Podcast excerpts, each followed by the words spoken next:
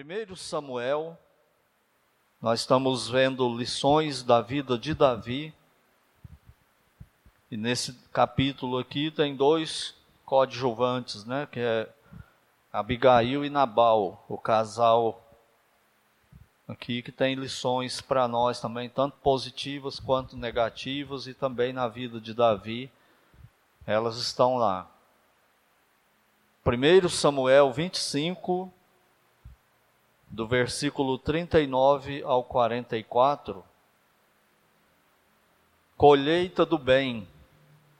1 Samuel 25, 39 diz: Ouvindo Davi que Nabal morrera, disse: Bendito seja o Senhor que pleiteou a causa da afronta que recebi de Nabal e me deteve de fazer o mal fazendo o Senhor cair o mal de Nabal sobre a sua cabeça. Mandou Davi falar a Abigail, que desejava tomá-la por mulher. Tendo ido os servos de Davi a Abigail no Carmelo, lhe disseram: Davi nos mandou a ti para te levar por sua mulher. Então ela se levantou, se inclinou com o rosto em terra e disse: Eis que a tua serva é criada para lavar os pés aos criados de meu senhor. Abigail se apressou e, dispondo-se, cavalgou um jumento com as cinco moças que a assistiam, e ela seguiu os mensageiros de Davi, que a recebeu por mulher. Também tomou Davi a Ainoã de Jezreel, e ambas foram suas mulheres, porque Saul tinha dado sua filha Mical, mulher de Davi, a Pauti, filho de Laís, o qual era de Galim. Oremos. Pai Santo e bendito Deus, é no nome do Senhor Jesus Cristo que nós Entramos na tua presença mais uma vez, gratos ao Senhor por esse culto, gratos por cada um de nós aqui, por aqueles que nos acompanham também pela internet. E agora, com a tua palavra aberta, nós rogamos ao Senhor que nos ilumine a todos nós com teu Santo Espírito e fale aos nossos corações o que for do teu querer através desse texto, dessa história nesta noite. Que seja tudo para a tua honra, para a tua glória e para o nosso bem. Assim nós oramos no nome santo do Senhor Jesus Cristo. Amém. Nós vimos aqui que o nome de Abigail significa meu pai é alegria. E nós vimos também que Nabal semeou mal a vida toda e no final, né, como sempre acontece, ele acabou colhendo aquilo que plantou, ou seja, o mal. Com Abigail se deu o contrário. Ela acaba se casando com o rei Davi e dessa forma ela conseguiu primeiro proteção para ela. Ela tinha acabado de ficar viúva era um tempo perigoso, um tempo onde Israel estava oscilando, né, por seguir Saul e não seguir os filisteus atacando Israel. E era muito fácil, né, os filisteus ou um grupo mesmo de Israel se juntar, um bando de homens e ir lá e tomar tudo dela. Então ela ganha proteção ao, ao se casar com o rei Davi. E a morte de Nabal ajuda também a Davi, porque como era a crença corrente da época, quem fosse contra Davi, Deus vingava Davi. E acontecendo o que aconteceu com Nabal, os povos ao redor, principalmente os filisteus, acabariam tendo um, um, certo respeito maior por Davi e até pensar duas vezes antes de tentar invadir Israel, né? E, Davi no processo de se tornar rei. Então, isso é a primeira coisa que acontece. Mas vamos ver aqui no texto, primeiro, diz aí no versículo 39 que ao ouvir Davi que Nabal morreu, o que, que ele fez? Ele adorou a Deus por dois motivos que fala aqui no texto. Primeiro, porque Deus pleiteou a causa da afronta que recebi de Nabal. Então, essa é a primeira razão pela qual Davi adora a Deus, porque Deus vingou Davi. Davi não precisou vingar, Deus vingou Davi, né? Como fala aí no, no versículo 38. E a segunda causa da adoração do Davi pela morte de Nabal está na segunda parte do versículo 39. E me deteve de fazer o mal, fazendo o Senhor cair o mal de Nabal sobre a sua cabeça. Então, a segunda razão, o segundo motivo de Davi para adorar a Deus naquele momento, foi porque ele entendeu que ele chegou perto de cometer uma, uma loucura tremenda, como nós já vimos, e ele entendeu que o fato de ele não levar a cabo os vários assassinatos que ele estava prestes a cometer, isso foi a ação de Deus na vida dele. Foi Deus que impediu Davi de cometer aqueles assassinatos e ter as mãos mais manchadas de sangue ainda. E ele então atribui glórias a Deus por causa disso, né, por essa atitude dele ou não atitude, né, de matar os homens lá da casa de Davi. E aí Davi faz um pedido de casamento meio inusitado essa história aqui de casamento, né? Diz assim, continuando o versículo 39: Mandou Davi falar a Abigail que desejava tomá-la por mulher. Nós, lendo esse texto aqui, fica parecendo que Abigail, eh, Nabal morreu hoje, eles enterraram ele, fizeram o velório dele em três, quatro dias, se tanto e logo em seguida, Davi pede a mulher em casamento e ela se casa com ele. E tem muita gente que não gosta que viúvo casa, né? pelo menos muito rápido, né? Muita gente não gosta disso, não, fica revoltado né, com o viúvo. Porque quem acaba ficando viúvo mesmo é quem morreu, né? Nem quem, não quem ficou vivo. Mas por que que isso não é assim? Lendo aqui parece que é, né? Uma sequência assim de de casamento rápido de Abigail, mas não foi, porque na lei tinha um prazo. A lei que Deus deu para Moisés tinha um prazo estipulado para viúvos guardar a viuvez. Então tinha um tempo, não era rápido assim não. Só que o autor não narra esse tempo, né? só narra o pedido de casamento. E no versículo 40, tendo ido os servos de Davi a Abigail no Carmelo, lhe disseram: Davi nos mandou a ti para te levar por mulher. Isso aqui também fica uma coisa assim, é, muito seca, não fica? A mulher está lá na casa dela e de repente chega um grupo de homens lá, uma comitiva, para pedir ela em casamento para outro homem. Então, é, com certeza, isso não aconteceu só assim, né? O Davi já tinha conversado com ela e tal, né? E ela com ele. Aí no versículo 48 tem a, a atitude de Abigail, que é mais inusitada ainda. Olha aí, versículo 41. Então ela se levantou e se inclinou com o rosto em terra e disse: Isso aqui é o contrário também da cultura de hoje, não é? Como que os homens hoje, muitos deles fazem o pedido de casamento? Geralmente eles preparam uma, situação de surpresa né, para a mulher, pelo menos naquele momento ali. E num dado momento eles se ajoelham diante dela, tiram a caixinha com a aliança e tal, e mostra e faz o pedido, né? Aqui, quem que se ajoelhou diante de quem? Foi Abigail que se ajoelhou diante do pedido de casamento. Não foi Davi que chegou e se ajoelhou diante dela. E mais ainda, olha o que ela diz.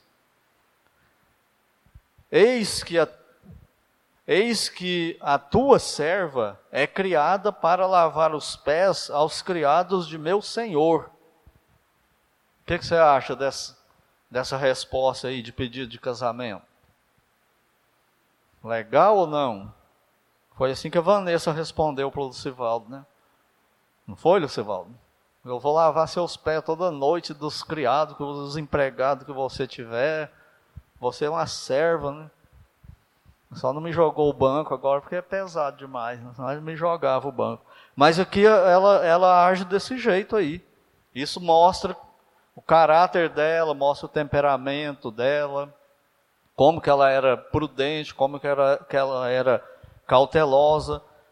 Como o autor fala mesmo que ela era, né? Ela era sábia e era bonita. Além de bonita, ela era sábia. Ela agia com, com muito cuidado, né? com muita cautela, muito recato.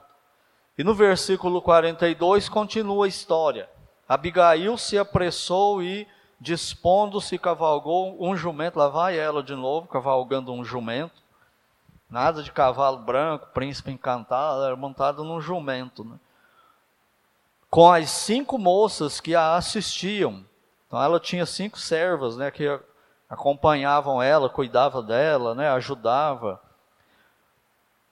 E ela seguiu os mensageiros de Davi que a recebeu por mulher. Qual, qual que número de esposa que é Abigail para Davi? Então nós sabemos, já vimos que ele tinha casado antes com Ainoã, que era filho de Saul.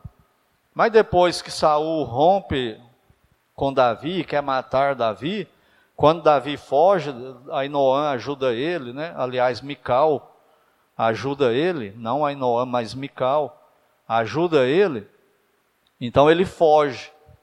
E quando ele foge, o que que Saul faz com a Mical? Dá ela em casamento para outro homem. Então, nós já vimos o caráter de Saul, né? Ele não estava nem aí com, com o sentimento da filha, né? Tudo que interessava para ele era o trono. E por que, que ele fez aquilo? Por ódio a Davi, para afrontar Davi, mas talvez a razão mais importante era para impedir agora que Davi, como genro, galgasse ser o rei de Israel.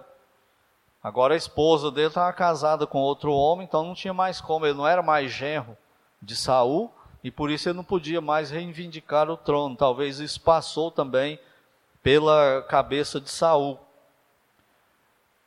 E então, lá no capítulo 27, de 1 Samuel, se não, se não me engano, lá no versículo 2 ou 3, vai falar da, da Ainoã, que, é, que foi a segunda esposa. Então existe um, um, um debate sobre quem é a segunda esposa de Davi. Primeiro foi Mical, que foi dada para outro homem. E a segunda esposa é Abigail ou é Ainoã? Então a maioria crê que foi Ainoã que, que tanto Ainoã quanto, quanto Abigail, elas são de famílias importantes da tribo de Judá. E com isso Davi também está trabalhando para ter apoio, né, quando chegasse a hora dele assumir o trono de Israel e ter o apoio dessas famílias aí, famílias fortes, né, tanto de Ainoã quanto a de Abigail. E por que, que a maioria crê que Ainoã foi a segunda esposa? Porque a partir do capítulo 27 vai aparecer, quando fala das esposas de Davi, Ainoã sempre vem antes de Abigail, e não o contrário. Então, por isso que acredita-se que Abigail aí está sendo, na verdade, a terceira esposa, que ele já tinha se casado também com Ainoã. E a razão é essa. Tem gente que fala assim, mas por que, que Deus permitia? que no Velho Testamento eles se casassem, tivessem mais de uma esposa. Tem essa pergunta? Por que, que Deus permitia? E eu respondo essa pergunta com a outra pergunta, que é a seguinte: aonde tem na Bíblia dizendo que Deus permitia isso? Nunca teve na Bíblia isso. É igual o povo falar assim: por que, que Deus permitiu que Davi fizesse isso e aquilo? de pecado. Não, Deus nunca permitiu que o homem pecasse.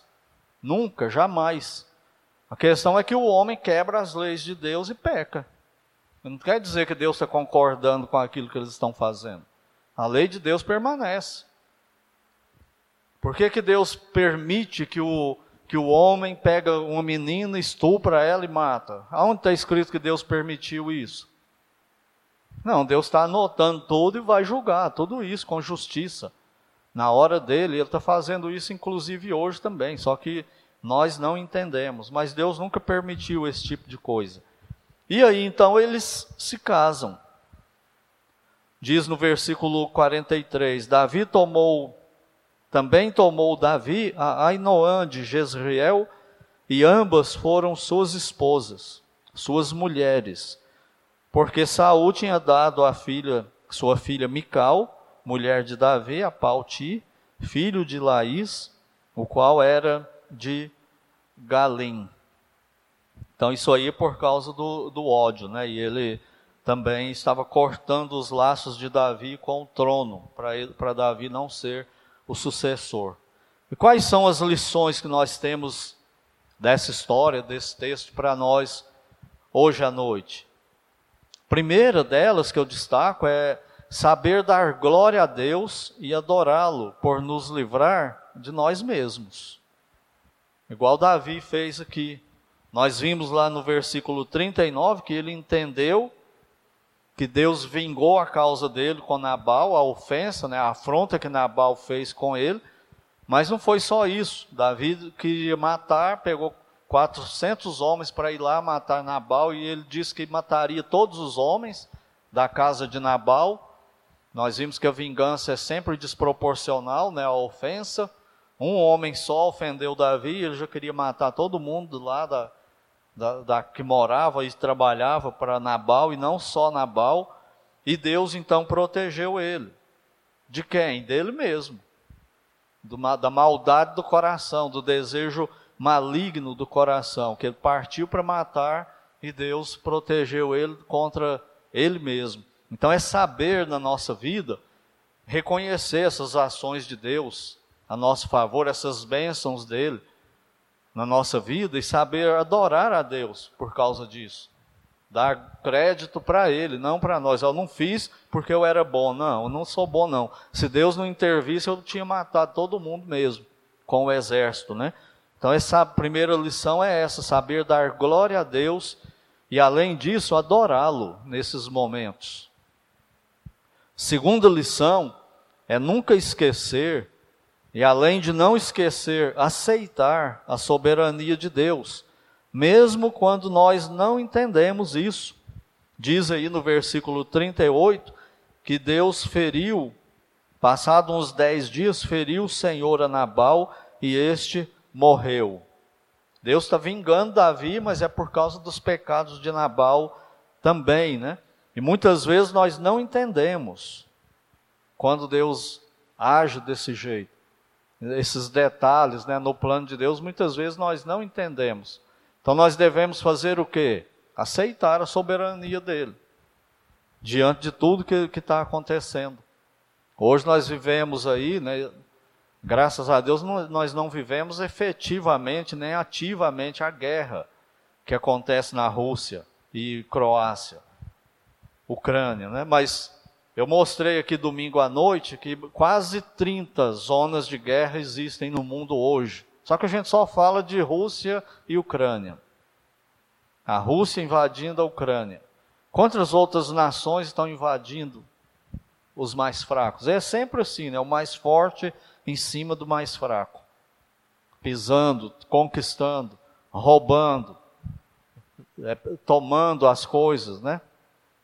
Isso sempre acontece. E Deus está vendo isso e está julgando, Ele é soberano sobre isso. Isso aí não está acontecendo fora do controle de Deus, nada disso, e nenhum dos males do mundo também não. Terceira lição, e que é a principal para nós hoje à noite, é que semeando o bem, sempre colheremos o bem.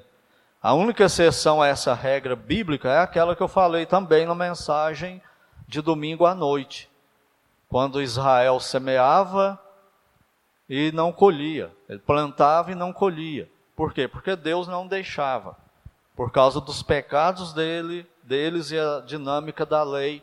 Deus impedia a colheita. Eles semeavam boas sementes e não colhiam nada depois da, que eles plantavam. Fora isso, não sendo por causa de disciplina divina, nós vamos colher o que plantamos. Então, se semearmos o bem, sempre vamos colher o bem. Mas talvez você pode dizer que isso, mas isso aí é muito óbvio.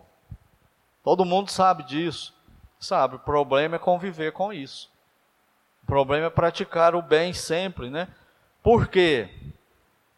Por causa de duas coisas. Primeira, nós queremos fazer o bem só quem nos faz bem. É a nossa natureza. É assim que nós somos. Se alguém nos faz bem, se alguém não nos faz mal e nós queremos fazer, é fácil, né, fazer o bem para nessas situações. E o outro problema nosso em relação a essa, essa regra é que nós queremos fazer o bem só quando há um interesse pessoal na jogada ou coletivo. Aí é fácil fazer o bem, nós fazemos o bem. A nossa natureza é assim. Por quê? Por causa do interesse. Oportunismo, né? Aí a gente faz o bem e não se preocupa muito com para quem que está fazendo o bem. Por quê? Porque tem um interesse por trás disso, né? Mas nós devemos fazer o bem só pelo bem. Por que fazer o bem? Porque fazer o bem é bom. Porque Deus só faz o bem. Porque o Senhor Jesus Cristo só faz o bem. Então nós devemos aprender isso, nos lembrar disso, com a lição aqui de, de Abigail. Mesmo a quem nos faz o mal, nós devemos fazer o bem. Só que tem gente que acha que quando a Bíblia ensina isso, ama o inimigo, significa abraçar o inimigo. Não é isso que Deus está dizendo. Por quê? Porque Deus não abraça o pecador, o ímpio. Deus não abraça quem não se arrepende. Deus não está de boa com o mundo em pecado. Deus não está de boa com o estuprador. Enquanto ele não se arrepende. Ele não está. Então não significa conviver com o inimigo, fazer o bem. Significa não se vingar pela gente mesmo. Significa não detonar a pessoa, não fazer mal para a pessoa. Significa isso. E a gente não fazendo o mal, nós estamos fazendo o bem. Porque se deixar, nós vamos partir para fazer o mal. Não quer dizer morar com o inimigo. Fazer o bem mesmo a quem nos faz o mal. Então, a, a, quando a pessoa faz o mal ativamente, nós temos também que ser prudentes. Nós temos que ser cautelosos com isso e não colocar gente em perigo, colocar a igreja em perigo, a nação, o presidente, por exemplo, tem que ter cautela. E todos nós precisamos ter. O próprio Senhor falou disso, né, para a gente ser prudente como as serpentes, simples como as pombas, mas também prudentes como as serpentes. Para encerrar hoje, vamos ler Lucas capítulo 6, um texto onde fala dessa lição aqui com, com Abigail e também de não fazer o mal, mas fazer o bem, como nós lemos Romanos 12 na quarta passada, hoje Lucas 6, de 32 a 36. O Senhor Jesus pregando, ele disse, Lucas 6, 32. Se amais os que vos amam, qual é a vossa recompensa? Porque até os pecadores, entenda aí, incrédulos, pessoas não salvas, ímpias, amam os que os amam. Se fizerdes o bem aos que vos fazem o bem, qual é a vossa recompensa? Até os pecadores fazem isso. E se emprestais àqueles de quem esperais receber, qual é a vossa recompensa? Também os pecadores emprestam aos pecadores para receberem outro tanto. Amai, porém, os vossos inimigos. É aí que está a diferença do ser crente, ó, da prática do cristão. Amai, porém, os vossos inimigos. Fazei o bem e emprestai, sem esperar nenhuma paga. Será grande o vosso galardão e sereis filhos do Altíssimo, ou seja, imitando, parecendo-se com o Pai, né? Pois ele é benigno até para com os ingratos e maus. Sede misericordiosos, como também é misericordioso o vosso Pai. A colheita do bem. Que Deus nos abençoe e nos ajude, mas quem é capaz de praticar o bem e fazer tudo isso sem Cristo? Não é possível. Sem mim nada podeis fazer, disse ele.